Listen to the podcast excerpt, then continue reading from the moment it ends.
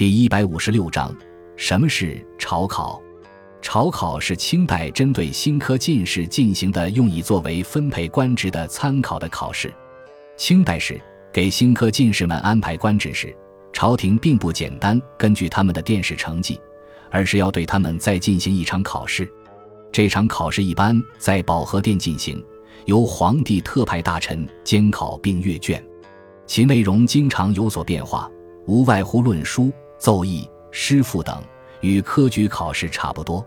乾隆年间，爱作诗的乾隆曾要求新科进士们作一首诗，并且不准多作。朝考成绩分列一、二、三等，一等第一名称为朝元。吏部官员根据新科进士的朝考成绩，并结合以前会试、殿试成绩，对他委以官职。其中综合最优秀者委以庶吉士，短期职务，升迁潜力很大，有楚乡之称；其余则为以主事、中书、知县等职。